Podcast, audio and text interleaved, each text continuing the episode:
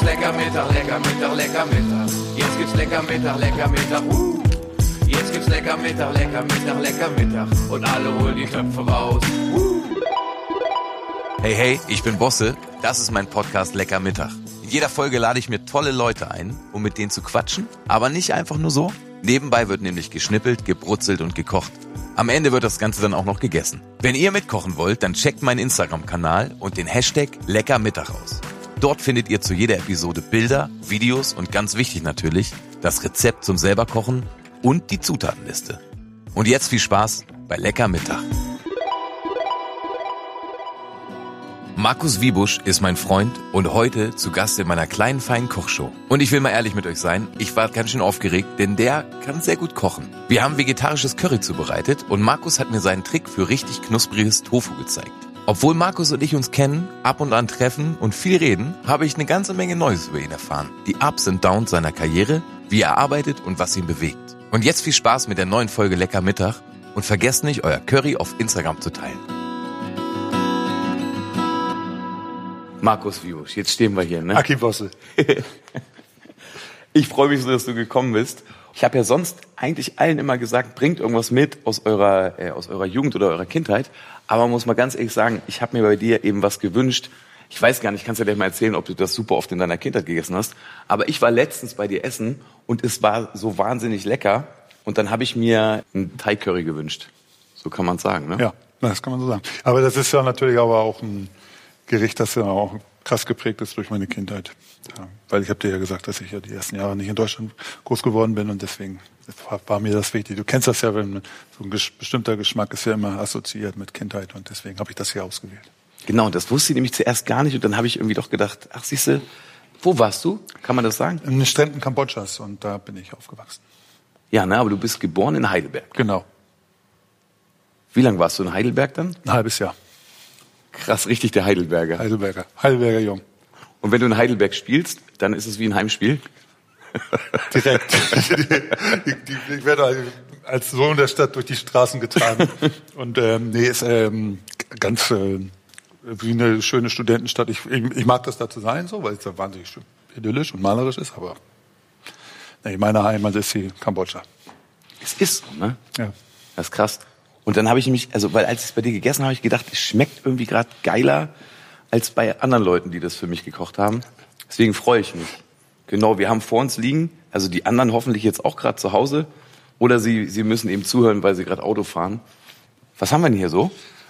Also es ist komplett vegan. Es geht es ist mit Tofu. Man kann das natürlich mit Huhn oder auch Garnelen machen. Kann ich aber nicht empfehlen. Ich, ich finde ja, Tofu ist ein also es gibt ja so viele Leute, die sagen, Tofu ist totale Scheiße, das ist total wabbelig und so, aber ich werde das Gegenteil gleich beweisen, weil es gibt da ein paar Tricks, die werde ich jetzt mal raushauen. Ah, geil. Weil der Tofu ist, äh, ja, das ist natürlich das Wichtigste, dass der nicht zu wabbelig ist. Und das ist halt das Einzige, worauf du achten musst. Und sonst ist es viel ähm, auf die richtigen Zutaten setzen. Und hier die, die geheime Zutat ist, die geheime Geheimzutat ist diese Currypaste, die besorgt wurde. Ja, und dann so ein bisschen mit lecker Mundgeschmack mäßig würzen. Kennst du Leute, die diese Currypaste selber machen? Nee, aber soll super, super heftig, äh, aufwendig sein, weil es gar nicht leicht ist. Also ich habe schon mal davon gehört, dass das Leute selber gemacht haben, aber es ist gar nicht leicht. Da, da fehlt mir auch der Nerv zu. Weil guck mal, es sind ja, warte mal, Koriandersamen ist klar, Kreuzkümmelpulver und so weiter und so weiter. Hast du schon mal Currypaste selber gemacht? Nee, ich habe es echt, wenn ich ehrlich bin, noch nie probiert. Und wenn ich ganz ehrlich bin, scheitere ich zu Hause aber auch, außer ganz manchmal, vor allen Dingen echt immer am Tofu. Also Ah, ich habe ich hab so viele Sachen probiert, ne? Also jegliches Ausgewringe, alle Netztricks, ähm, Ahornsirup drüber mit Sesam, keine Ahnung. Immer gescheitert? Nö, manchmal geiler, manchmal nicht, aber so, dass ich mal so gesagt hätte, wie bei dir damals zu Hause. Alles klar, also so soll es ja irgendwie sein. Ja. Deswegen ist gut. Da haben wir heute einiges zu Da bin lernen. ich ja mal gespannt, ob ich das heute hinkriege, damit das deinen Gaumen erfreut. Ach, das war natürlich, er freut das mein Gaumen. Äh, sonst haben wir einen Brokkoli hier noch, ne? genau. Kann man, äh, ist ein ganzer Brokkoli ist meistens immer viel zu viel. Also wir, wir kochen hier für zwei Personen. Ein ganzer ist zu viel, aber dann nehme ich meistens immer die Hälfte. Dann gibt es noch ähm, rote Paprika, kann man auch wahlweise ähm, natürlich andere Farben Paprika benutzen, aber auch ähm, 70 Prozent gegenüber das Auge. Das Rote macht sich da gut. Und dann kann man natürlich auch so Karotten oder kannst du noch reinmachen. Was man so in so eine so ein Thai-Curry sich auch noch vorstellen kann. So, ja, Genau, wir haben hier so, dann haben wir noch Kokosöl genau. und wir haben ein paar Zwiebeln. Kokosöl, kann ich, also das ist zum Anbraten des Tofus und zum Anbraten dann im weiteren Verlauf. Da kann man eigentlich auch Sonnenblumen, also Sonnenblumenöl und Rapsöl kann man auch nehmen. Olivenöl kann man besser nicht nehmen. Also Olivenöl wäre wär Quatsch. Das, das nimmst du besser nicht dazu zum Thai Curry. Zum Anbraten des Tofus oder auch des ähm, der, der Brokkoli und der Paprika dann später. Haben wir eigentlich Knoblauch? Nee. Besorgen wir gleich noch. Ist überhaupt nicht schlimm. Also, genau. Knoblauch könnte man ich auch, vergessen, kann, man, kann man auch noch mit reinnehmen. Zwiebeln ist wichtig. Ja, und dann Wir machen noch ein bisschen Knoblauch auf jeden Fall, das ist ja kein Problem. sonst nehmen wir Knoblauchpulver. Hast du, hast du das Gefühl, dass, dass ähm, so, so, wie, so wie ich das habe, dass total viele Leute, die kreativ sind und aber auch gerade so Schreiber und Schreiberinnen, dass die irgendwie auch gern kochen? Nee. Habe ich ehrlich gesagt nicht das Gefühl, weil es war bei mir jahrelang, als ich kreativ war, auch nicht so. Und wenn ich mal meinen, meinen besten Freundeskreis durchscanne, dann ist Kochen so eine, also jetzt nicht weit von lästig, aber ich habe äh, zum Beispiel meinen, mein guter Freund Thies Ullmann, das ist auch nicht so der Spitzenkoch. Der hat so ein paar, paar Tricks auch drauf, Ja. aber ist auch nicht der beste Koch. Oder so, Olli Schulz oder so, wüsste ich jetzt auch nicht, dass die überragende Küche wären. Aber ähm, ja, vielleicht bin ich auch nur mit den falschen Leuten abgehangen, ne? keine Ahnung. Bei, mir- bei, bei mir ist es wirklich so im Freundeskreis, also ich zähle dich jetzt ja auch zu meinem Freundeskreis und du bist ja wirklich ein hervorragender Koch. Ach, sonst wärst du jetzt ja nie hier. Ja, komm mal. Um den Leuten jetzt endlich mal zu sagen, wie ein richtiges Tofu geht. Aber dass ich schon das Gefühl habe, dass bei ganz, ganz vielen, aber vielleicht auch eher Leute so aus, aus dem zweite Bundesliga-Segment, Oh. dass die aber dafür wirklich richtig gut kochen. Okay. Genau. Also, dass ich manchmal das Gefühl habe, dass so Kreativität und Leidenschaft sich bei ganz, ganz vielen dann so auf die Küche ausgelegt hat. Keine Ahnung, ob aus Entspannung oder weil es vielleicht sogar sowas ähnliches ist. Ja, ist ein valider Punkt. Ich, ich kann, die, kann die Erfahrung bloß nicht teilen. Also bei mir ist es ja natürlich auch so gewesen, dass ich jahrelang immer so ähm, von meiner Frau, also die wahnsinnig gut gekocht hatte, viel gutes Essen gekriegt habe und auch das, also die wurde sehr, sehr stark sensibilisiert für gute Küche. Ja. Und das war natürlich auch extrem das, wichtig, weil man danach ist man auch immer eher besser essen gegangen als so, lass mal heute wieder zur Currybude oder so. Nein, also ich finde das, ich, ich, ich esse wahnsinnig gerne gut. Und ähm, schade, dass du mich noch nicht eingeladen hast. Wenn du, wenn du so Kochvogel bist, da hätte ich auch immer Bock. Ach so, das machen wir aber als nächstes. Ich, ja. ich, ich, ich werde meine Ravioli werde ich ja schon aus der Dose rausdrücken. Ja. Mit, Nee, aber um mit, mit deine- Schablettenkäse überbacken. Genau. Um deine Eingangsfrage zu beantworten, ich glaube, ich habe einfach nur mit den falschen Hyopies abgehangen, die alle nicht so kochmäßig unterwegs waren. Und ja, deswegen. Aber und hast, hast du manchmal das Gefühl, dass wenn so in Partnerschaften, also und davon will ich jetzt auch gar keine WG-Partnerschaften und so ausnehmen, aber im Allgemeinen in so Beziehungen, die man so hat, wenn man so zusammen wohnt, dass sich da immer die Person auch gerne unterordnet, die so ein bisschen schwächer ähm, in der Küche ist. Oh ja. Ja, ne? Oh Da ja. sich das so durchgesetzt. Oh ja, genau. Genau. Und dann ist man bestenfalls noch so eine Art Er- Erfüllungsgehilfe. Hier, schneid du mal die Zwiebel. Oder? Es war ja. sehr lecker, danke. Genau. Ey, lass mal anfangen, oder? Ja,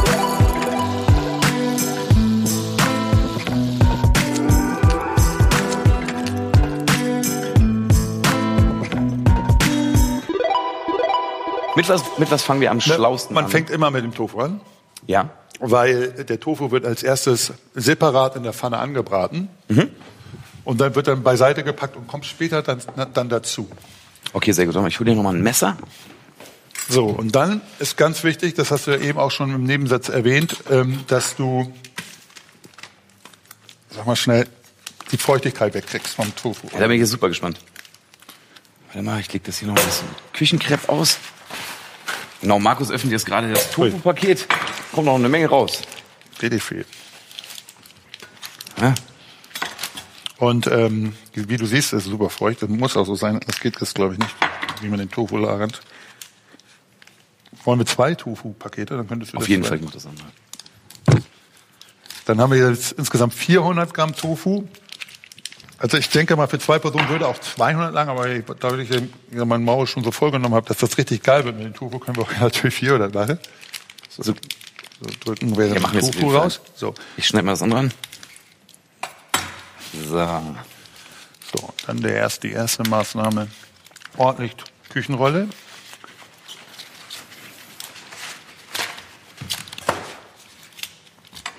und dann schön den Tofu abpressen, Feuchtigkeit. Siehst du, Agi, wie viel Feuchtigkeit noch rauskommt? Das muss alles runter. Okay, warte. Ja, ist schon krass, ne? So. Ich mach mal das nächste. Genau, wir pressen jetzt gerade den Tofu auf dem Brett aus.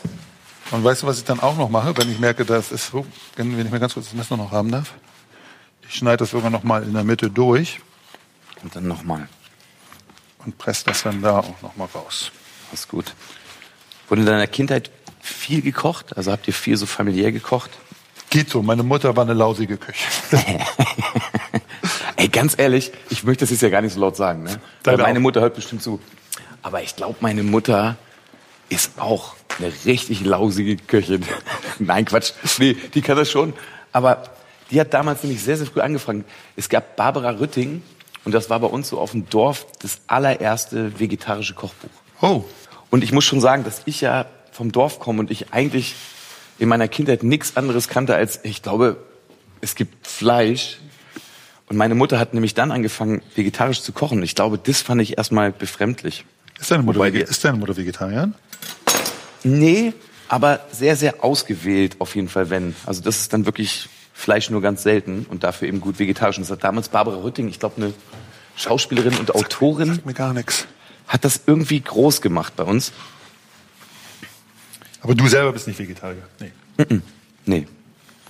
Aber auch mittlerweile nur noch so, dass ich eben, ganz ehrlich, außer eine Stadionwurst, da ist es mir manchmal dann eben, Ja, ich weiß genau, was du meinst.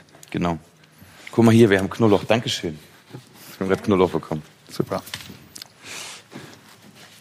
So. Das heißt, wo hast, also, wo hast du, wo hast du kochen gelernt? Nicht von deiner Mutter? Nee, ich habe dann tatsächlich sehr spät angefangen und dann tatsächlich über, über Internet. Und auch viel, äh, ja, so Internet sich inspirieren lassen und dann ein bisschen rum, rumeiern, rumexperimentieren. Ja, aber äh, wenn ich ganz ehrlich bin, äh, übers Internet dann. Hm, das ist gut.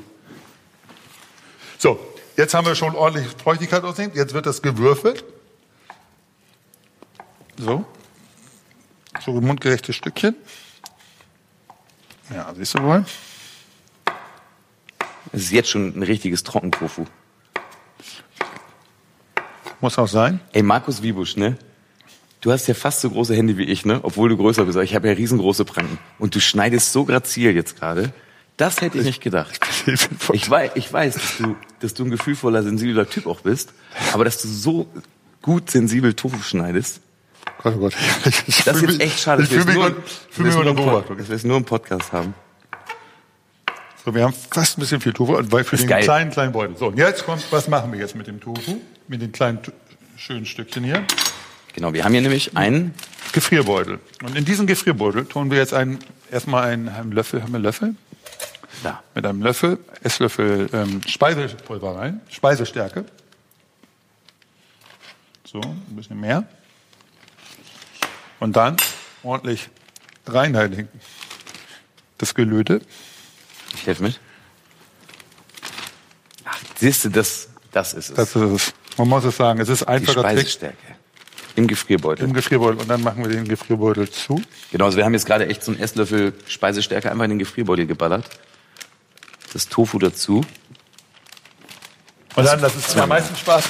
Jürdi, Jürdi, Jürdi, Jürdi. Du nimmst einfach diesen Gefrierbeutel und schüttelst das einfach so lange mit der Speisestärke und den Tofu-Stücken durch, dass du das Gefühl hast, dass sie alles hat. Das kann man natürlich alles in der Schüssel machen. Aber irgendwie rutscht dann das immer so rüber, wenn man mit den Händen da das Wibusch, alles... Wibusch äh, genau, schüttelt jetzt gerade die ganze Zeit das, die Speisestärke. So. Ja, jetzt versteh's. Genau. Hab ich noch nie gemacht. Und in der Zwischenzeit hätte ich, wenn, ich jetzt, wenn wir nicht so nett am Plaudern wären, hätte ich schon mal der, die Wokpfanne auf, auf, den, auf die Hitze gebracht und mit ein bisschen Kokosöl auf mittlere bis hohe Temperatur schön angebraten, das Ding. Was machen wir jetzt? Warte mal. Ich wollte zuerst die kleinere nehmen, aber ich nehme jetzt die größere. Ja, Guck mal, die ist gut, ne? Die ist gut. Oder reicht es nicht? Doch, doch. Ist das auch Teflon? Teflon geschichtet? Natürlich. Ja, ja. Natürlich nicht. Das ist eine Profi. Also man muss ja noch mal sagen, wir sind ja in so einer absoluten Profiküche, wo man erstmal auch so ein bisschen überfordert ist. Ich habe mich mittlerweile schon ganz gut dran gewöhnt. Guck mal, das ist, glaube ich, jetzt schon so eine richtige Pfanne. Die ist, die hat auch schon ein paar Jahre auf dem Kerbholz. Die würde es böse. Hast du Angst, dass es anbrennt? Nein, nein, sie, sie würde es schon tun. Komm. Ich mach mal an den Ofen.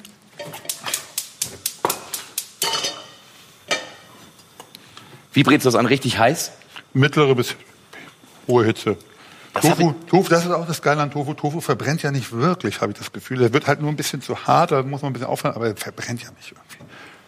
So, so jetzt haben wir ein bisschen Kokosöl hier, ein bisschen vorbereitet. Hast du schon Hitze? Ja. Ja. Wo sind Wie ist das, wie ist das mit seinem Bruder in einer Band zu spielen? Scheiße. wenn du, Ihr seid, dein- ihr wenn seid du, die Gallagher's aus New ja, muss, äh, ne? äh, äh, da haben sie schon Szenen abgespielt. Ja. Also das, wenn du dein, man, du weißt also, wie das auf Tour ist. Irgendwie bist du ja die ganze Zeit dann noch im respektvollen Umgang und alle, irgendwann sind die Nerven zu Fuß, man hat einen Tourkoller, dann sagst du deinem Bandkollegen, hier kannst du mir mal bitte die Butter reichen. Oder kannst du mal bitte das Bier rüberstellen. So ganz normal. Und zum Bruder sagt, ey, kannst du Fixau, hast du das Bier schon wieder hier hin? Was soll der Scheiß? Und dann geht's wieder, äh, man geht, Streitet ihr euch oft, oder? Nein. ja, wir sind schon aber auch ein bisschen, ja, wir sind manchmal schon ein bisschen, wir sind halt Brüder. Ja, so Gallagher trifft es am nächsten. Wir haben halt nicht so den Respekt, wie, wie ich vor den anderen Respekt habe, weil wir schon zu viel, ja. Und dann sind wir auch zu unterschiedlich und dann, ja. Deshalb sind wir Brüder. Und Aber schreibt, schreibt, ihr, schreibt ihr viel zusammen Nein, eigentlich? nicht. Nie, ne? Mein, mein Bruder kann ich nicht zusammenschreiben. Mein Bruder ist, ähm, er ist auch der, der sozusagen der Letzte, der in die Band gekommen ist und der ist äh, auch nicht so, ähm, ich muss es so sagen, so der Musiker vom Herrn so. Aber ich fand das total geil, dass er in die Band gekommen ist. Ich mochte das total gerne, weil ich hatte in der Jugend auch ein bisschen angespanntes Verhältnis, weil wir haben uns auch in den 90ern auch ein bisschen verloren. Und dann habe ich ihn in den Nullerjahren, einfach in den Nullerjahren zu Ketka geholt und dann hatten wir ein sehr, sehr gutes Verhältnis. Trotz diesen ganzen Streitereien auf Tour, wenn der Tourkoller rein, rein rauscht. Ich glaube, die Hitze kannst du ein bisschen höher machen. Ja, ne? Ja. Gib mal einen drauf. Warte mal. Ah, jetzt. Now we're talking. Jetzt hört man es auch. Genial. So ein bisschen warte ich dann immer noch so ein Ein bisschen. bisschen Kokosöl drin. Aber man muss sagen, guck mal, das wird sehr schnell heiß. Okay, Merkst alles du's? klar, dann pass auf. Okay. Hier haben wir schon den Tofu, den wir ja Ey, es wird natürlich. gleich so zischen. Ich drehe noch mal ein bisschen runter. Ja, oh ja, oh, das wird ja wahnsinnig schnell heiß. Merkst du? Alter. Lass, warte du lieber noch mal einen Augenblick, bevor du es reinmachst. Okay, man muss sagen, es qualmt hier gerade, aber wir haben auch wir haben ein Gasherd. Komm, wir machen hier no action, no Ah, fun. aber es ist schon krass, wie man das Kokosöl riecht. Soll ich? Ja, mach mal. Aber bitte nicht verbrennen. Alter, Ne? Wahnsinn. So.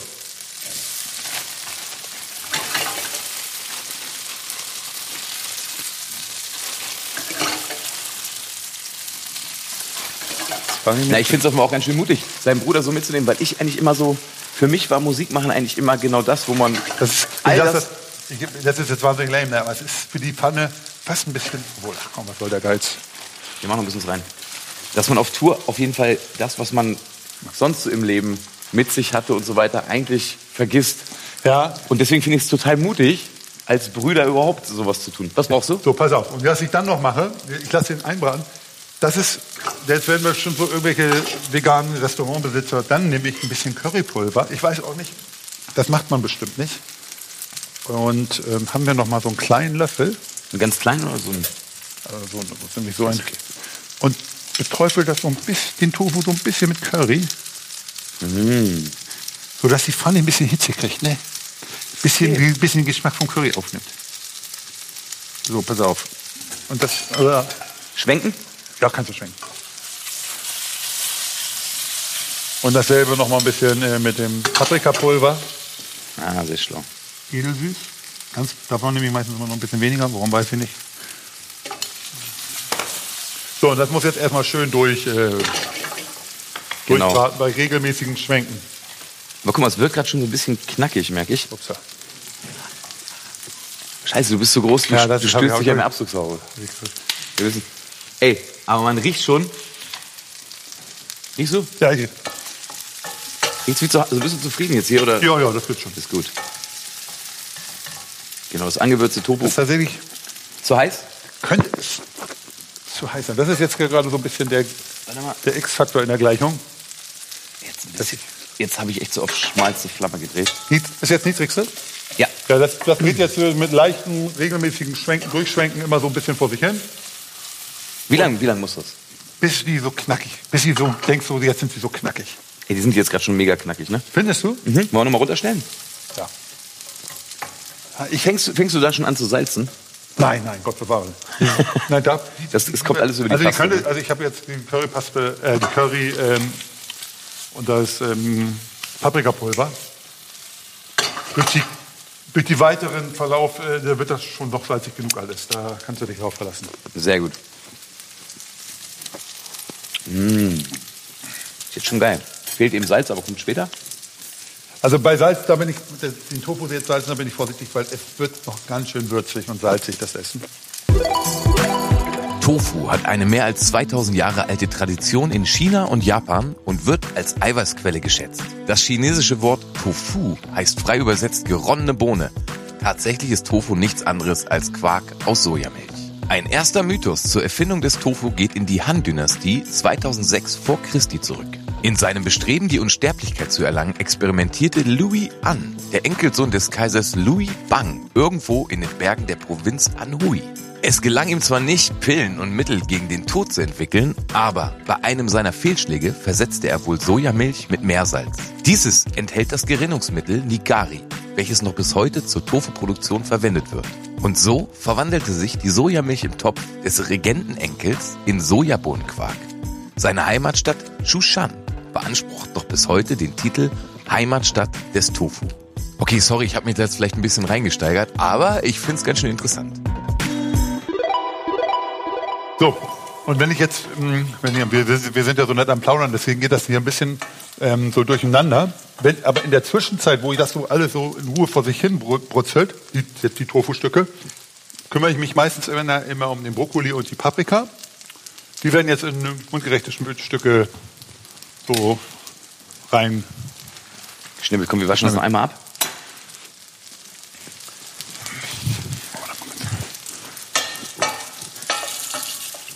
Meinst du Tofu wieder runterdrehen?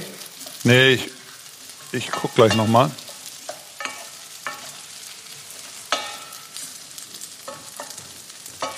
Hm, was der geneigte Zuhörer jetzt nicht sieht, der Tofu kriegt so eine schöne Bräune. Das sieht dann auch gut aus. Besten gleich. sieht aber echt gut aus. Ich meine, die Paprika, ich wasche die nochmal ab. Wie viele Jahre bist du jetzt Musiker?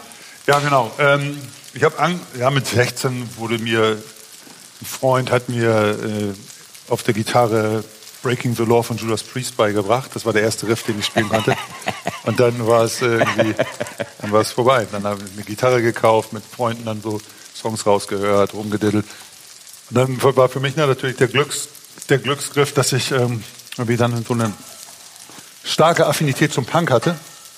Und dann war ich, habe ich die ersten Songs geschrieben und nachdem ich die ersten Songs geschrieben habe, ging es auch gleich auf die Bühne, weil das ist ja, das ist ja so, wenn du Punkmusik machst. Und dann hatten wir so, so illustre Songs wie Johannes Paul, halt dein Maul oder so Lispel, ihr Idiot. so die ersten Songs, die ich geschrieben habe. Und die wurden dann gleich performt und auf die Bühne.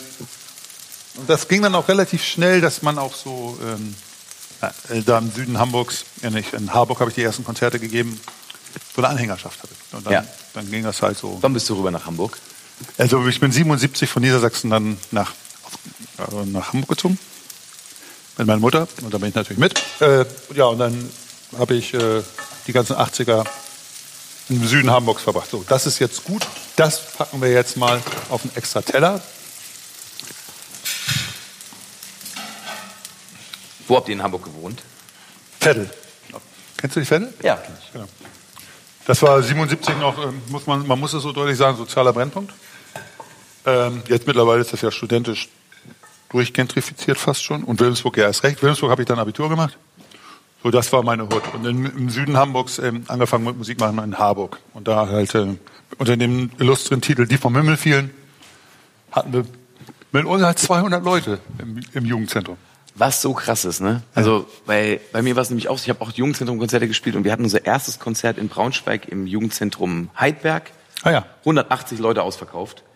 Damals meine Band, ich war Schlagzeuger, SO Power Generation, ich war 14. Und da muss man schon sagen, wie gut, das war damals so ein Crossover, also ich, genau, ich weiß gar nicht so, Such a Search, Rage Against the Machine. H-Blocks. Jetzt hätte ich jetzt nicht gesagt, aber genau, aber so, also genau. Red Rage Against the Machine. Mr. Ed Jumps the Gun mäßig, sag ich mal. Oder Rage Against the Machine, wie man Ja, will. genau. Und wie schön eigentlich, ne, dass in so gewissen Szenerien das dann doch voll ist. Genau. Für die geneigten Zuhörer, wir, während wir hier so plaudern, ich schneide den Brokkoli und dann nehme ich, nehme ich eigentlich nie den ganzen Brokkoli, weil das ist dann auch immer viel zu viel. Ähm, sondern so ein paar Röschen. Stiel lasse ich auch eigentlich immer weg. Den bewahre ich dann auch für, für schlechtere Zeiten. Und das Ganze so in so mundgerechte Stücke. Ja, weiß ich nicht, so vielleicht. Markus, soll ich schon mal die Paprika weghacken? Oder? Ja, genau. Guck mal, ich bin ja 80 geboren, ne, aber ich weiß irgendwie, kann das sein? Ich habe meinen Bruder nämlich heute nicht erreicht, dass der deine Musik schon gehört hat, als ich zwölf war. Da warst du 92. Also den, mein Punk, mein Punk-Durchbruch war 93 mit Battle Life. Ja, Also dann, da da ja, ging es also, dann halt aber, über. genau, ich komme nämlich gerade über Battle Life, weil das hat er nämlich gehört, dann hat er wahrscheinlich eher 93, 94 ja, Battle. Life gehört. Also 93 ging es dann halt auch rasend schnell, muss man sagen. Also das war schon dann auch so, äh, oh, wo kommen denn jetzt hier in München auf einmal die, die 300 Leute her? So, ne? Also das war schon, dass man von, ab dem ersten Album gleich touren konnte und dann bundesweit. Das war schon, ja, ganz schön aufregend. Und, und der, äh, gab es immer, gab es immer eher den triftigen Grund, Gitarre zu spielen und, oder gab es eigentlich bei dir immer schon das Textbuch? Also ich war äh, von der ersten Sekunde an, ich, wo ich Musik gemacht habe, habe ich ehrlich gesagt auch gleich Songs geschrieben. Ja, also ne? habe immer gleich so von der Song. Also ich, ich habe ich hab mich auch nicht nie groß mit äh, Tonleitern üben aufgehalten, sondern immer gleich. Ähm, ich kann auch keine Solos spielen. Ich habe immer nur so Akkorde und Songs schreiben und und wie kriegt man jetzt da ein Refrain und was wie macht man jetzt, dass es halt noch mehr Power und noch mehr Druck hat.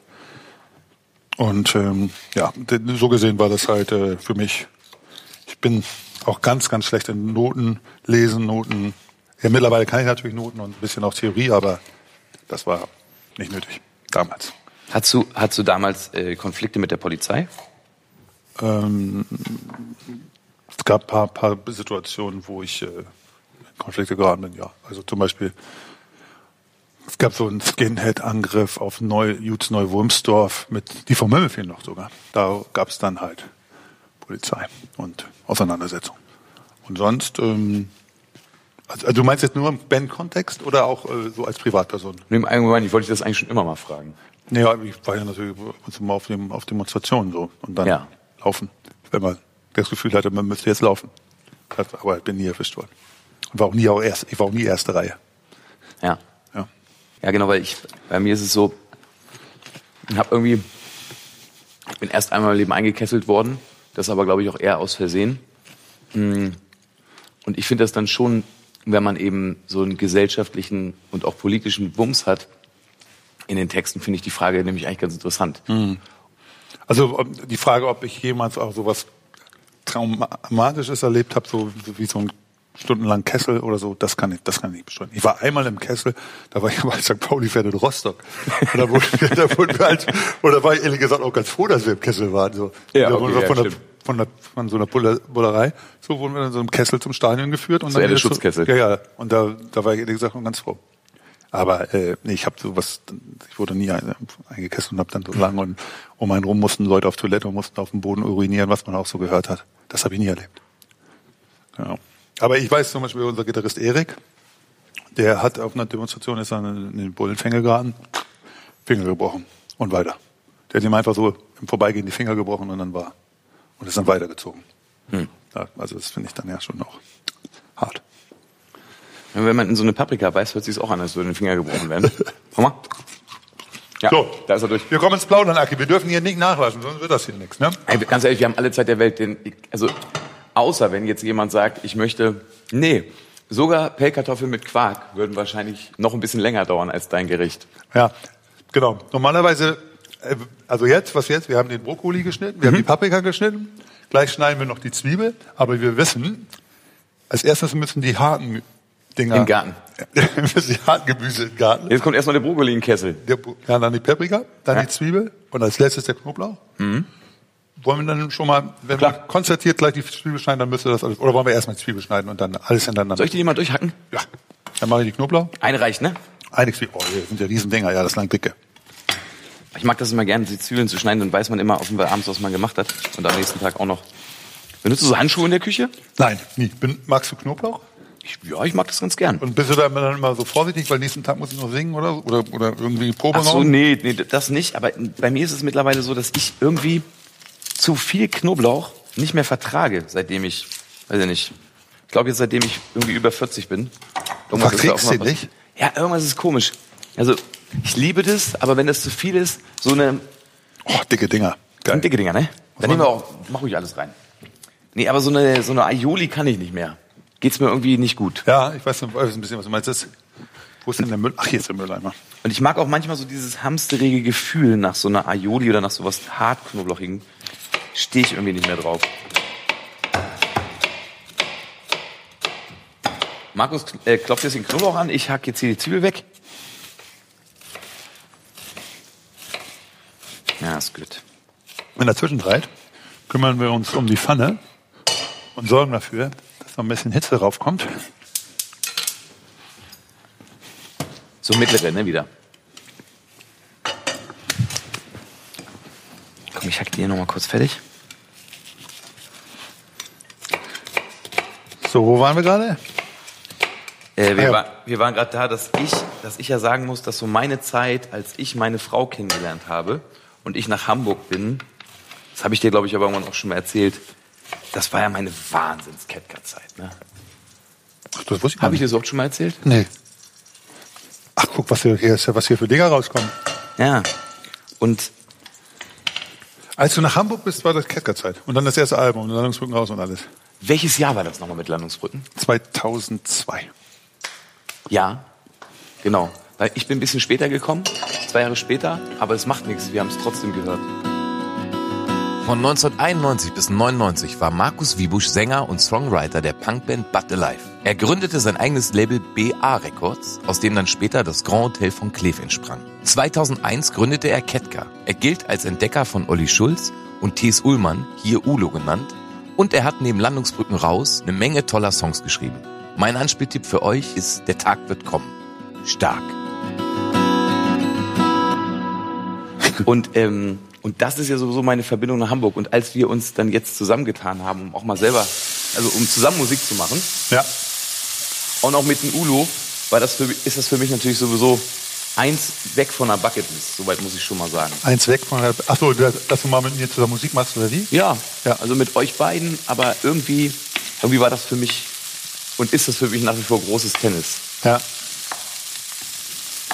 Ähm, dann, dazu muss man aber sagen, wo hast du die Nummer geschrieben? In welchem Raum oder? Ja, wo genau? Will ich jetzt gerne Ja, genau. wissen. Also das- Interessiert die- mich, darf ich das fragen? Ja, ja, klar, auf jeden Fall. Also das Ding ist halt, ach man, ich hab da, ich habe das in, ähm, tatsächlich ging es mir zu dem Zeitpunkt ähm, nicht so gut und äh, alle Klischees erfüllend. Wenn der Künstler richtig leidet, dann schafft er die größten Werke. Das muss man leider, was Landungsbrücken raus angeht, ein bisschen, bisschen zugeben, weil ich hatte 1999 mal alle meine Bands verlassen. Ich habe Bade Live verlassen, ich habe Randamplan verlassen, ich habe mein Studium gehasst. Ich hatte eine Beziehung, die in den Arsch ging und ich wusste nicht mehr weiter. Und dann habe ich äh, gedacht, äh, mache ich jetzt noch weiter Musik? Ich bin schon über 30, kann ich das jetzt noch machen? Und dann habe ich gedacht, so komm, ein, ein Schuss hast du noch im Köcher. Und dann habe ich auch so, und ich war auch dann arm. Ich war buchstäblich arm. Ich hatte keine Einnahmensumme, weil ich die ganzen 90er über nur in Bands gespielt habe. Und habe so wirklich von der Hand in den Mund, und ich weiß gar nicht, bisschen Backkatalog von Bad Live, aber das war alles wirklich wahnsinnig wenig Geld. Also, Brotlos eben. Brot, also wirklich brotlos. Ja. Und Tees auch. Der, der Tees war damals auch schon ein sehr, sehr guter Freund. Der kam dann auch immer zum, zum der, Markus, ich habe so einen Hunger und kam zu mir zum Essen. So. Und ich hatte nur zwei Pizzen und die, die gab es dann so. Nee, es war wirklich schon auch so ein bisschen eine verzweifelte Zeit. Und da habe ich gedacht, so einen Schuss hast du noch im Köcher. So. Und da habe ich relativ viel Glück so eine, in der Neustadt gewohnt, über so eine Genossenschaft. Habe eine Genossenschaftswohnung gehabt und habe da dann das erste Album komponiert. Und da und zwar wir haben in so einem, bin, mir geht's nicht so gut, ich weiß nicht, wie es weitergeht, ich hasse mein Studium, aber ich weiß, ich kann gute Songs schreiben und habe dann so Landungsbrücken und ich danke der Academy, Money Left to Burn und die ganzen Dinger geschrieben. So eine Wahnsinnsplatte auf jeden Ja, Fall. die, die Platte ist schon aus heutiger Sicht auch geil. Und es ist auch deswegen so erstaunlich, weil die, die Platte ist, ähm, ist ähm, relativ leicht und schnell geschrieben. Also heute brauche ich immer so zwei Jahre irgendwie, weil ich ständig grübel, ist das gut genug und die Texte, Textzeile noch mal ran. weiß Landungsbrücken raus, das hat nicht lange gedauert. Also es hat wirklich äh, der Text, also Balkon gegenüber habe ich an einem Nachmittag geschrieben. Ja. Ja, es ist ähm, sehr, sehr schnell alles passiert. Etwas sehr, sehr angenehm. So, was wir jetzt Also machen, der Brokkoli, der Brokkoli ist offenbar echt schon, den haben wir ganz gut ange, du angebräunt. nimmst jetzt mal das Messer und haust mal die Paprika, genau. Ich mache es einfach mit der Hand. Genau, wir hauen jetzt machen jetzt die Paprika dazu. Genau. Die Und ist was offenbar ich- einigermaßen mundgerecht gewürfelt. Kann man sagen. Was ich dann noch mache, ist ähm, jetzt entweder die Currypaste oder, ach komm, was, was soll der Geiz? Wir, wir schwenken das jetzt noch zwei Minuten durch. Dann, dann kommt die Currypaste. Oh, alter Schwede. Mal so, haben wir eine Gabel? Äh, eine. Gabel, eine, eine, eine Schere? Nö, ich schneide die auf dem Messer, komm her. So, Ja. Riech mal. Riecht köstlich. Ich sag mal kreuzkümmel.de. Daran haben sie nicht gespart. So. Ich schwenk den Wok ein bisschen durch.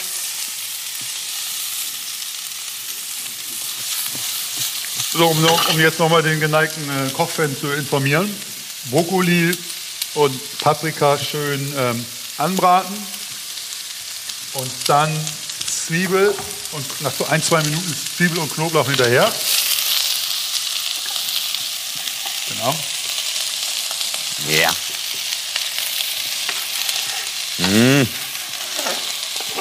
Alter, du hast jetzt echt eine riesengroße Knoblauchzehe da reingeballert, Wurst, ne? komm, Agi. Ja, alles klar. Scheiße. Mir wird's morgen richtig dreckig gehen, du. So, Das versendet sich. ist es, ne? So, auf den Herd damit. Und jetzt kommt auch schon die Currypaste. Dann nimmt man so, ich sag mal, zwei Esslöffel.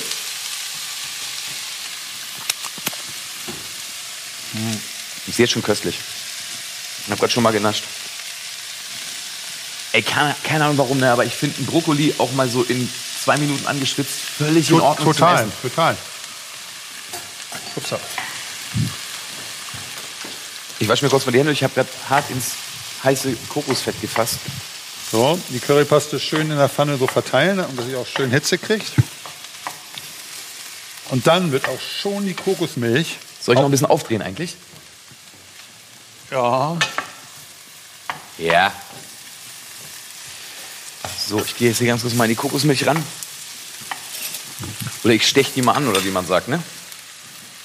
ja. Ich- ich durchmix ja, ja. die mal, Ja, ne? genau, sehr gut. Ja, das ist gut. Nimmst du da die ganze, das ganze Döschen? Ja.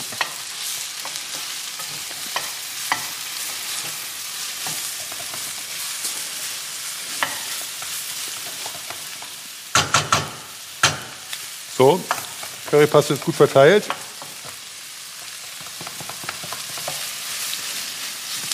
Bist du aus, seid ihr aus Grundprinzip nie zu einer großen Plattenfirma gegangen? Oder ist es dann mit der eigenen eigentlich schon so gut gelaufen am Anfang? Nee, nee, das war ja. nee, nee. Äh, Das ist, äh, wir wollten den Deal, ne? Wir wollten den großen Deal.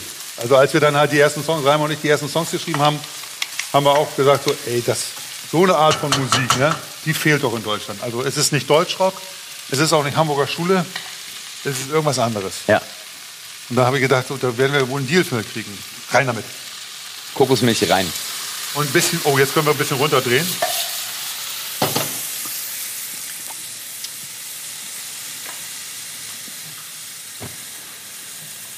Genau. Ja, so ist besser. So, und das muss jetzt unter geringer Hitze, also sehr geringer Hitze, so lang- zehn Minuten so durchköcheln. Und dann wart ihr damals unter, unter geringer Hitze bei, bei Plattenfirmen und die haben nichts. Ja, ja, es war wirklich absurd. Es war wirklich demütigend und absurd. Es hat sich nämlich so zugetragen, dass wir halt so richtig gute Demo, also wir haben Landungsbrücken raus und, und Balkon gegenüber ausgetrunken, haben wir überall hingeschickt und so, ah, ist doch gar nicht schlecht und so machen wir Showcase, Showcase gespielt, oh, ohne Ende Damals hat man noch Showcase. Showcase gespielt und dann war das Stimmt. so, ihr seid wirklich so, ihr seid ey, das ist viel zu alt. Der deutsche Text war 2002 auch noch nicht so das heiße Thema. Es war noch vor Wir sind Helden, ne? Die kam ja 2003. Stimmt. Und ähm, das war 2002 alles noch nicht so, dass der deutschsprachige Musik da richtig am Start war. Oh, das sieht schon sehr gut aus. Ich habe damals mein erstes Showcase, fällt mir gerade auf, mit meiner damaligen Schülerband im Velvet in Braunschweig gespielt, an der Puffstraße, an den Bordellen. Und es waren acht Zuschauer da bei dem Showcase, weil das Ja. kannte ja noch keiner. Es waren irgendwie vier Plattenfirmen Heinis da.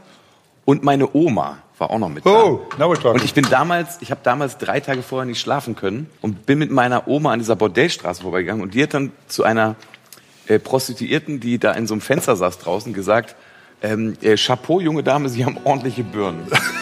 Daran kann ich mich noch erinnern. Kurze Anekdote. Ich habe von meiner Oma das Kochen gelernt. Meine Großtante, die Schwester meiner Oma, hatte damals in Schöppenstedt, einem kleinen Dorf, einen Gasthof. Und ähm, da war ich immer nach der Schule. Und beide Omas haben dann dort immer gekocht. Und ich habe da rumgehangen und ich glaube, das erste Mal gehackt. Und das erste Mal was richtig Tolles gegessen habe ich da in dieser großen Küche. Und dann sind wir eben in dieses Velvet gegangen, was eigentlich so eine Clubpuff, keine Ahnung was war. Da hatten die uns reingebucht. Und es war einfach unterirdisch schlecht. Und es hat damals auch überhaupt nicht funktioniert. Und dieses Spielen vor Plattenfirmen, wenn dann nur so drei, vier Leute da waren, war ja sowieso das Allerbitterste. Ja, die Bittstellung in der Musik ist Das sowieso das Schlimmste. Das Lied kann ich leider nicht ganz so singen, weil wir, das klingt jetzt auch wieder ein bisschen eitel so, aber dadurch, dass ich äh, bei Butter Live gespielt habe und Butter Live dann aufgehört haben, gab es in jeder Stadt eigentlich so einen Pool so von 100 Leuten, die, die gesagt haben, so, oh, der Markus Wiebusch macht was Neues, da gehen wir mal hin. Stimmt. Genau, und 100 Leute hatten wir eigentlich immer, auch in, gerade in Berlin und Hamburg. Aber es war natürlich trotzdem eine einzige Demütigungsveranstaltung. Es war wirklich, weil, weil man war natürlich dementsprechend aufgeregt und man war so in der Hand von irgendwelchen DNAs so, ne? Und die haben, die haben dann so einem so gesagt so, ja, den einen Song finde ich ganz gut, aber könnt ihr noch mehr Songs aufnehmen? Und das Songs aufnehmen, das war ja dann auch mit, verbunden mit Tausenden von Euro wieder in die Hand nehmen. Und man war schon richtig arm. Und die sagen so, ja, nimm noch mehr Songs auf. Und ähm, wo soll ich das Geld hernehmen? Und dann da, da dachtest du, verkaufe ich jetzt meine Verlagsrechte? Teuer. Und wie mache ich das jetzt? Und so. Also ich war schon, äh, das war schon eine verzweifelte Zeit. Das kann man nicht anders sagen. Und wir wollten halt den großen Deal. Keiner hat uns irgendwas angeboten, was wir auch nur hätten unterschreiben können. So, also wirklich absurd. Und dann hat Daniel Lieberberg, unser Freund Daniel Lieberberg, hat gesagt so, hey, mach das doch selbst. Du und Tees. Hat zu mir und Tees gesagt, mach das selbst. Und dann haben wir das Grand Hotel gegründet. Und dann haben wir die erste Platte mit ein bisschen Startkapital von Mama rausgehauen. Ja, Also krass. Mama hat nochmal 15.000 in die, in die Runde geschmissen und ich habe die dann auch sofort zurückgezahlt und dann haben wir das Grand Hotel gegründet und dann kam Tees mit Tomte hinterher sowas. So, was soll ich, ich muss, Entschuldigung, ich muss ein bisschen, ich, sonst schmeckt das ja nicht. Also, jetzt Danke, Markus. 80 Prozent der, der, der Arbeit sind schon getan. Was jetzt passieren muss, ist, das muss noch schön durchköcheln, damit der Brokkoli schön weich wird. Geringe Hitze, 10 Minuten durchköcheln. In der Zwischenzeit, neben dem nett plaudern, machen wir den Koriander und die Chili schneiden wir klein und die können wir dann, das zwei, also Chili nicht, machen wir nur einen, das ist mir dann, dann zu, zu scharf. Wie, wie schmeckt dir das? Oder sollen wir noch ein bisschen Salz und Pfeffer hinterher machen? Also ich würde jetzt hier, aber wie gesagt, ich bin also auch Also, ich da, muss auch noch mal probieren. so bei Salz bin ich immer so ein bisschen, ich übersalze gern. Also ich würde jetzt noch ein bisschen Salz dran machen. Aber ähm, sag mal, Markus, Oh ja. was ist eigentlich mit dem Reis? Oh ja, stimmt, den haben wir ganz vergessen. Ist nicht so schlimm. Wir kommen aber auch ins Plaudern hier, ne? Ich hole mal ein Töpfchen, ne? Alter Schwede. Aber ist, also gut, ist, ist gut, wenn das ein bisschen durchzieht. nochmal eine Regel, wenn ihr zu viel Currypaste nehmt, Wie du gerade, oder was? müsst, ihr, müsst ihr nicht mehr Pfeffer. Warte. Ich fand auch, es hatte einen ganz guten Zug. Ey, Lim man merkt, wie krass Limette ne, geil ist für das Gericht, weil ich finde, es fehlt gerade so ein bisschen Säure. Ja, ja, die kommt Das später. kommt später. Und ähm, wie gesagt, von meiner Seite aus noch ein Hauch Salz, sonst schon mal richtig gut. Ja, ich habe gerade hab grad gesalzen.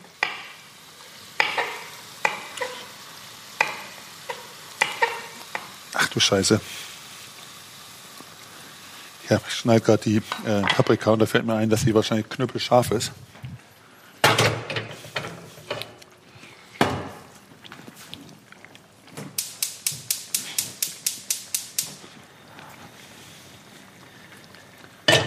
So. So war das damals in den Nullerjahren, um den Bogen wieder zurückzuspannen. Und dann habt ihr, ähm, dann habt ihr damals Olli Schulz noch dazu gesigned. Ja, Uli Schulz war schon vorher, vorher ein ziemlich guter Freund von mir. In den 90ern hatten wir sehr, sehr viel Zeit verbracht. Der hatte halt ein unfassbares Fable für Musik, konnte aber zu dem Zeitpunkt, wo ich kennengelernt kein Instrument spielen. Und da konnte er das Instrument spielen, hat eine Platte gemacht. Ähm, das, war wirklich, das war wirklich echt absurd schnell. Voll gut. Ja. Und äh, ja, das, das, war eine, das waren auch hey, unsere Heydays, muss man sagen. 2002 bis 2005 waren von der Plattenfirma die absoluten Heydays. Ja, weil, weil aber auch alles, wie sagt man heute neudeutsch, äh, Hype war. Ja, genau. Ne? Ja, das war. Da, da weil ging, das der Anfang war. So. Ja, es ging aber so auch einsteigen kam ins Rollen, weil uns Tagesthemen, großer Bericht an den Tagesthemen, ist die FAZ aufgesprungen, weil die FAZ aufgesprungen ist, konnte der Spiegel nicht mehr Nein sagen. Das war so ein, da kam irgendwie ein Stein ins nächste ins Rollen. Ja, und das war halt ganz geil. Gibt es aus der damaligen Zeit irgendwelche Entscheidungen, die du heute anders treffen würdest, also die du anders gemacht hast? Ja, ich hätte, ich, wir hätten Giesbert sein können und ich habe gesagt, was will dieser Reinhard May hier? Giesbert zu Kniepau? Ja, was, ich bin ein riesen Fan geworden. Also ich, äh, ja. Giesbert und ich, wir lachen auch immer nur noch, wenn wir uns sehen und darüber nachdenken und so. Giesbert hätte ich gerne gesigned. Hm. Was sagst du? Ich sag köstlich. Köstlich, ne? Mhm. Das Reiswasser kocht nämlich schon gleich, weil das hat der, das hat das, ähm, das hat der, der Herd wirklich drauf. So schön schnell Hitze. Wenn man braucht, dann kriegt man Hitze. Ja, das Sonst ist, das ist tatsächlich. Niedrige Hitze ist ein bisschen schwierig. Der E-Herd, den ich so habe zu Hause, der sind dann nicht so geil, muss ich ganz ehrlich sagen. Aber was willst du machen? Jetzt kommt der Koriander.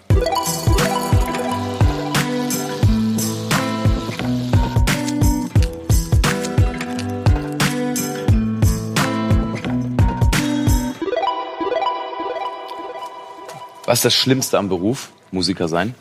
Ähm, die Phasen der zum Teil wochenlangen Unproduktivität, während man auf dem Suche nach dem Werk ist.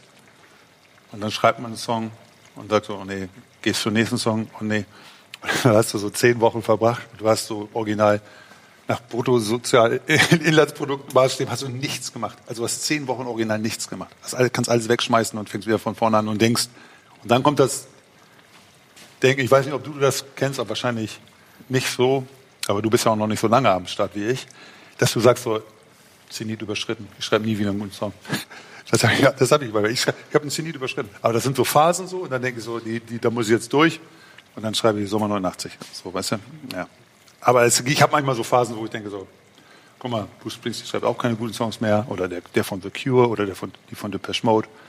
Zenit überschritten, das war's. Ja, aber ich glaube, das ist auch immer so eine, also ich glaube ja dran, aber ich bin ja sowieso nochmal eine, also du bist auch, glaube ich, ein Arbeiter, aber ich bin ja eben auch eine Mega-Arbeitsbiene und ich muss eben mich da wirklich zu meinem Glück zwingen, habe ich manchmal das Gefühl. Und ja. dazu gehört eben auch das absolute Scheitern und das äh, an sich selber Zerbrechen und Scheitern gehört irgendwie einfach mit dazu, Absolut. weil ich irgendwie aus Erfahrung weiß, dass es hinten raus, wie gesagt, immer auch nochmal eine kleine Belohnung gibt.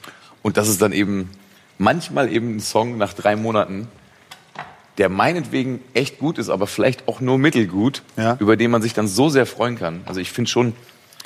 Ja, aber kennst du nicht dieses, dieses beschissene Gefühl, dass du einen Song hast und an den hast du so krass geglaubt oder so, den fandst du so gut und nach drei Monaten bricht der dir so weg und du denkst, so ist der ja scheiße gar nicht. Ich habe das so, ich habe das total oft und dann ist der einfach weg so. Das, das Gefühl habe ich total oft.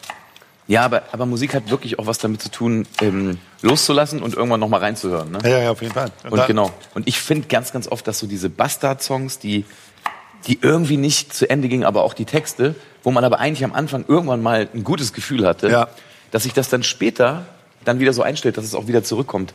Denn Musik machen hat, glaube ich, ganz, ganz viel auch mit Frische zu tun. Also dass auf man Sachen frisch Fall. und, und neu. Man muss dann auch irgendwann auch mal gut sein lassen und dann, dann so nach einer Woche erstmal wieder ran oder nach ein paar Monaten vielleicht. Ja, okay, jetzt kann, was jetzt passieren kann, ist der Tofu kann eigentlich auch schon wieder in die, in die Pfanne, weil der, der kriegt dann auch noch mal ein bisschen. Ist es zu heiß eigentlich? Ja, ich, ich habe das in dieser Sendung schon so oft jetzt gefragt, aber wir wollen natürlich nichts verkochen. Jetzt kommt der Tofu rein. Alter, der Tofu ist richtig knackig. Danke für den Tipp. Schmeckt auch kalt. Ja. Hm. Ich baller ein bisschen Salz ins Reiswasser, richtig? Ja. Und wir Dann nehme ich auch aus der Küche dieses teure. Aber wir machen ja mit Kochbeutel. so, okay, jetzt machen wir doch nicht mit Kochbeutel, ne? Hat sich das erledigt. Wieso? Der Kochbeutel kommt da rein, zehn Minuten aufgeschnitten. Fertig. Ja, machen wir. Kocht schon? Ja, muss rein jetzt, ne? Ja, zehn Minuten muss der so durch. Wir machen den Reis nicht im Kochbeutel. Was ist denn los mit dem? Wir machen zwei, ne? Zwei Kochbeutel. Es ist ganz geil, weil wir den Reis jetzt zu Spiel reingemacht haben. Ist es so. okay, dass wir diese Kochbeutel haben? So wird es zeitgleich fertig. Aki, du magst Koreaner, du magst ein bisschen scharf. Ich liebe scharf. Dann sind wir schon fast am Ende. Was sagst du? Ich finde es richtig lecker. Ist ein bisschen zu scharf? Überhaupt nicht. Okay. Ein bisschen Salz mache ich mir später selber noch drauf. Kannst du auch gerne, können wir können auch gerne. Ganz kleines bisschen nur. Das, Ah, ja. Na, guck, jetzt ist sowieso alle perfekt. Warte mal kurz. Limette ist auch schon so ein Teufelskerl, ne? Ja, habe ich, habe ich, als meine, oh, Ist dir zu scharf? klein Tick, klein Tick zu scharf. ähm, aber nicht schlecht. Du bist ja ganz rot geworden.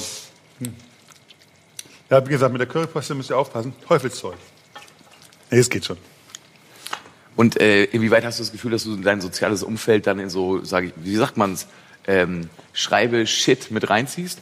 Also hast du da, hast du da viel so, bist du dann auch so asozial, wie ich das manchmal bin? Also dass man dann einfach so in Ruhe gelassen werden Ja, will? also soziale Umfeld ist natürlich dann in erster Linie die Familie, Frau und Kind, Frau und Kinder.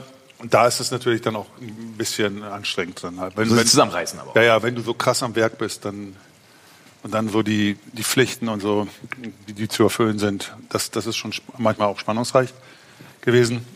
Aber ähm, das ist halt irgendwie auch der Part of the Deal. Ne? So zehn Minuten braucht das. Haben wir haben wir einen Wecker gestellt? Natürlich. Habt ihr einen inneren Wecker? Ist mal so acht Minuten, bitte. Zehn, jetzt noch acht, ne? Ja, acht haben wir noch. Ja. Das kann schon runter. Ja, ne? Ich glaube, was, das Einzige, was man jetzt noch checken muss, ist, der, ob der Brokkoli schön knackig ist. Ey, ist der bestimmt. Aber das Tofu ist richtig knackig. cool. Gut. Brokkoli ist perfekt jetzt. Deswegen braucht das auch keine Hitze mehr. Und jetzt noch, ja, jetzt noch hier Koriander drüber, ganz klein bisschen Chili und schön Limettensaft. Fertig. Bravo, Markus. Bravo, Markus. Aber es sieht wirklich sehr gut aus. Ähm, ist doch noch mal so ein Chili pur.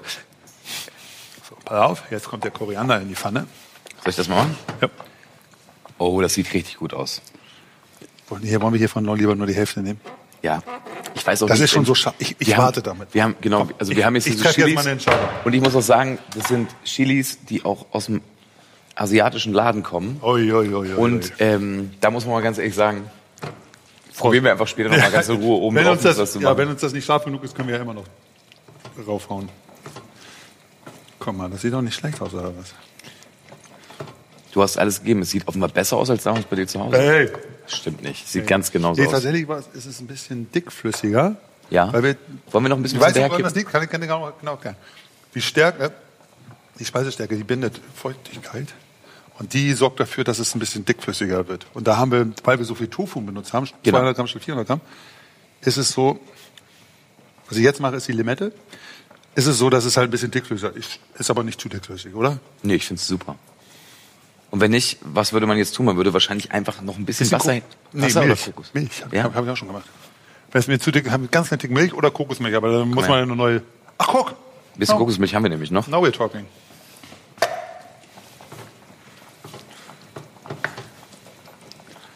Was war, was war dein schönster Auftritt bis jetzt in deiner ganzen Karriere? Kannst du dich noch erinnern? Weißt du noch irgendwas? Ja, 2003 ähm, Hurricane Festival, Zelt, absolute Heydays, kompletter, kompletter Abriss. Also sowas haben, hab- da reden wir heute noch drüber, sowas haben wir vorher nicht erlebt und äh, wir haben das später nicht wieder erlebt. Also es gibt Fans, so, die haben geweint. Also die haben wirklich geweint, weil, weil, das, weil das so eine krasse Energie war. Nach Landungsbrücken raus, das letztes Lied.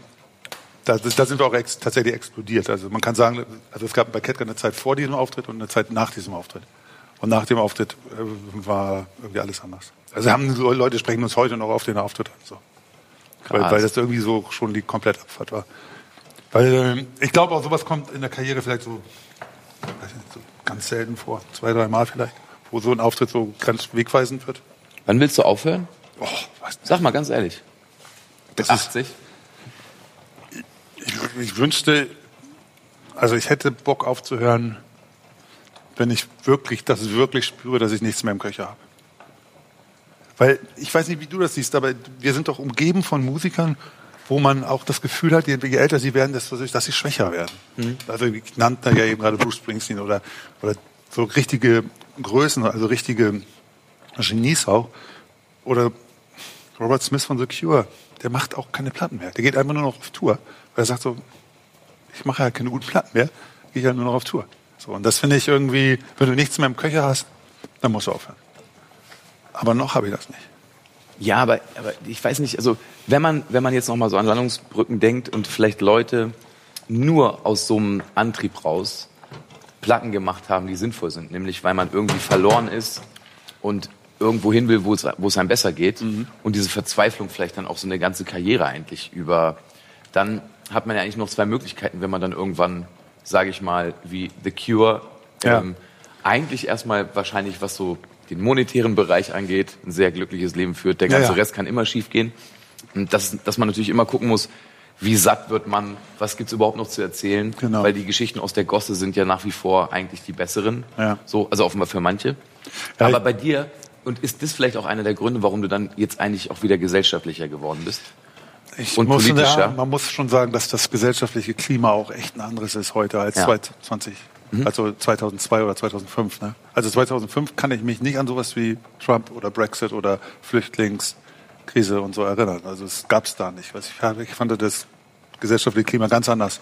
Dementsprechend, wir haben einfach re reagiert darauf. Es ist, es ist, es war da und wir können es ja. Das Ding ist halt, ich frage mich selber, ich komme jetzt zum Beispiel gerade, kann ich mal ganz kurz aus dem Nähkästchen plaudern, ich versuche jetzt gerade einen Song darüber zu schreiben, ähm, Werk und Autor trennen. Wenn ein Autor zum Beispiel Scheiße gebaut hat, wie Louis C.K. oder Woody Allen oder, oder Michael Jackson, ähm, können wir den noch hören und wie können wir den noch hören? Und das ist ein super komplexes Thema und ich schreibe darüber einen Song.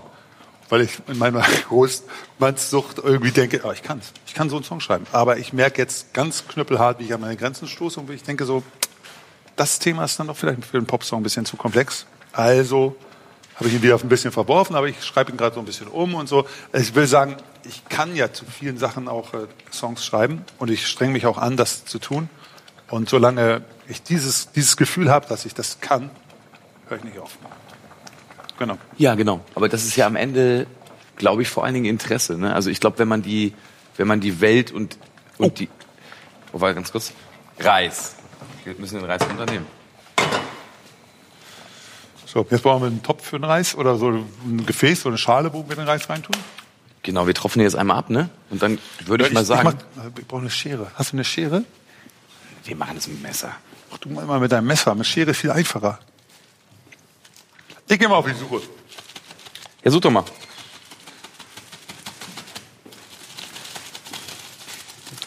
Ich weiß, das ist für Kulinariker jetzt wahrscheinlich der absolute Frevel, Reis und Reisbeutel. Aber äh, das, das kann man so schön nebenbei machen, da passiert nichts. Oder man hat halt einen Reiskocher, ne? Das ist auch eine geile Idee. Ich liebe meinen Reiskocher. Ich weiß. Seitdem ich einen Reiskocher habe, habe ich eben, genau, ein Teil meiner Familie ist ja irgendwie, kommt vom Schwarzen Meer und da macht man eben den allerbesten Reis. Und seitdem ich diesen Reiskocher habe, komme ich einigermaßen an die, an die türkische Küche ran. Also vor allen Dingen, Durch was den die, Reiskocher? was die Reishälfte angeht. Was ist denn dein Genau. Lieblingstürkisches Gericht? Ich mag am liebsten eigentlich so Mezzes. Das sind eigentlich so diese türkischen Tapas, ne? Ah, ja. Meistens vegetarisch vorweg, die eigentlich immer so gut sind, dass man später das Hauptgericht Aber hat die Türkei auch so eine Tapas, Tapas-Küche? Total. Also Meze heißt das, ich glaube, ich spreche es wieder falsch aus, aber das ist wirklich, genau, also im guten türkischen Restaurant kannst du eben verschiedene Vorspeisen essen. Also da kriegt man so verschiedene Schälchen und Genau, also so das Typischste, was man jetzt so kennt, sind so Weinblätter, aber da geht es auch viel so um so eingelegtes und Ja. Aubergine und ähm, abgekochtes, teilweise kalt, teilweise warm. so, das muss jetzt da irgendwie aufgeschnitten werden. Guck mal, ich mach das. Kriegt jetzt jeder, Jeder in ein Schälchen so einen Reis, kann er sich dann nach einem gut finden. warte mal, guck mal, Ja, aha, ja, das langt auch. ja ne? Das ist gut, so. Okay, So genau. Und dann würde ich ähm, wir müssen den Koriander noch hacken, oder hast du, ah nee, der ist schon drin, oder? Koriander habe ich schon reingemacht. Ach so, okay. deine- auf- Es sieht natürlich schöner aus, wenn man ihn danach noch drauf sprenkelt. Können wir natürlich fürs Auge auch noch machen. Ich schneide noch mal so ein bisschen was weg.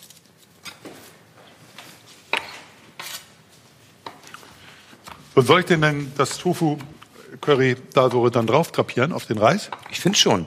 Guck mal, da, hier gibt's so Kellen, wenn du die brauchst. Was ich vorhin offenbar sagen wollte, ist, ich glaube, mh, solange es Gründe gibt, für, für, für einen selber noch Texte zu schreiben, kann es ja nicht vorbei sein. Jeder Text und jeder Song braucht irgendwie einen guten, triftigen Grund, warum der irgendwie da ist und auf Ja. die Welt kommt. Ey, warum sollte man aufhören, solange man es nicht, nicht verliert? Wie Misserfolg? Ja, aber weiß nicht. Also würde ich jetzt alles in meinem Leben immer an irgendwelchen Erfolgen äh, messen, dann müsste man ja mit allem aufhören bei dem ganzen Gescheitere, oder? Aber jetzt bist du ja erstmal, du bist ja jetzt erstmal seit Jahren nicht mehr gescheitert. Ja, aber aber ja, Also wir, wir mit Ketka, wir hatten 2012 eine krasse Delle. Das hast du ja wahrscheinlich mitgekriegt mit zwischen den Runden. Da hatten wir richtige Delle. Dann habe ich ja mein Soloalbum gemacht. Und dann haben wir uns nochmal zusammengerauft. Aber ich sag dir ganz ehrlich, die Dellen oder die Wellen, kann man sie auch sagen, Okay. die sind wirklich musikhistorisch ganz normal. Ja, Ja, ja. Und die hatten die alle. ja, stimmt. Alle, wirklich. Alle, die du gut Genau, findest, alle, alle, die- die du alle, scheiße die länger findest. dabei sind. Nämlich alle, ja, alle, Ja. ja. genau. Und möchtest du auch ein bisschen Koriander Ja, drüber? Ja, und ich glaube, ach, ich weiß nicht, manchmal denke ich dann, ich möchte lieber dann aufhören, wenn ich noch Ideen habe und ich aber erahne, Auf, dass auf, ich auf den Zenit bin. Zenit weiß ich gar nicht, ob es das überhaupt noch geben wird, aber Ja. ähm, aber du weißt schon, was ich meine, Klar, dass man dann irgendwie nicht so enttäuscht. Ja. Was, was, was würde dir am meisten fehlen, wenn es nicht mehr da wäre? Also wenn du jetzt, stell dir mal vor, du müsstest jetzt nicht, weil du möchtest ja gern Platten machen, möchtest auf Tour gehen und okay, du musst sowieso ein Buch schreiben, ist ja klar, habe ich dir schon öfter gesagt. Ja, ja.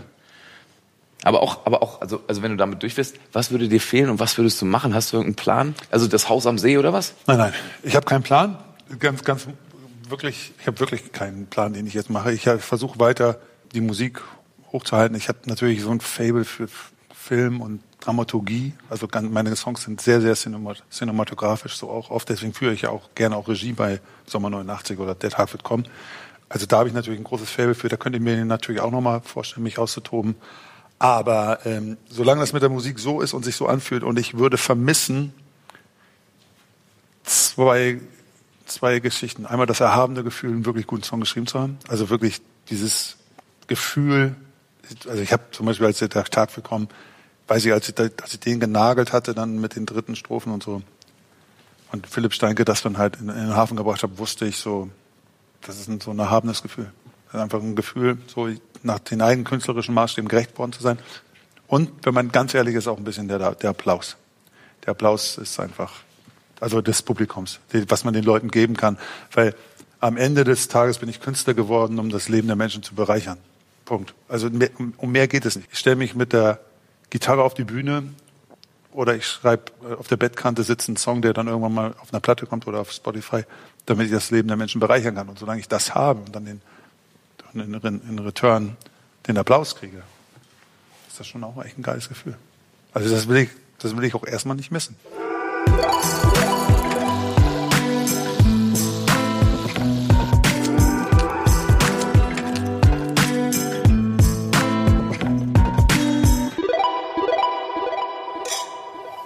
Ein gutes.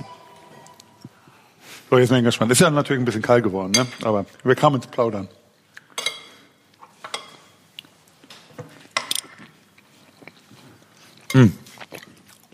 Ach, Markus. Köstlich ist es. Ich verstehe es das mit dem Tofu. Bist du nicht zufrieden? Doch, doch. Immer so ein, aber genau, ein bisschen Säure fehlt noch. Bisschen da oben drauf. Doch nicht zu scharf. Ey, ich hoffe, euch zu Hause schmeckt's auch so gut wie mir. Danke, Alter. Aber dafür nicht. Das war Markus Wiebusch mit einem köstlichen Curry mit einem super Tofu drin. Danke, Alter. Und den anderen, äh, guten Appetit. Das war Lecker Mittag mit mir, Bosse, produziert von Pool Artists. Wenn ihr mehr Infos zum Podcast, Bilder und Videos von den Aufnahmen und die verschiedenen Rezepte mit Zutatenliste wollt, dann besucht doch einfach meinen Instagram-Kanal und unter Hashtag Lecker Mittag könnt ihr natürlich eure eigenen Kochversuche mit mir teilen. Ich freue mich.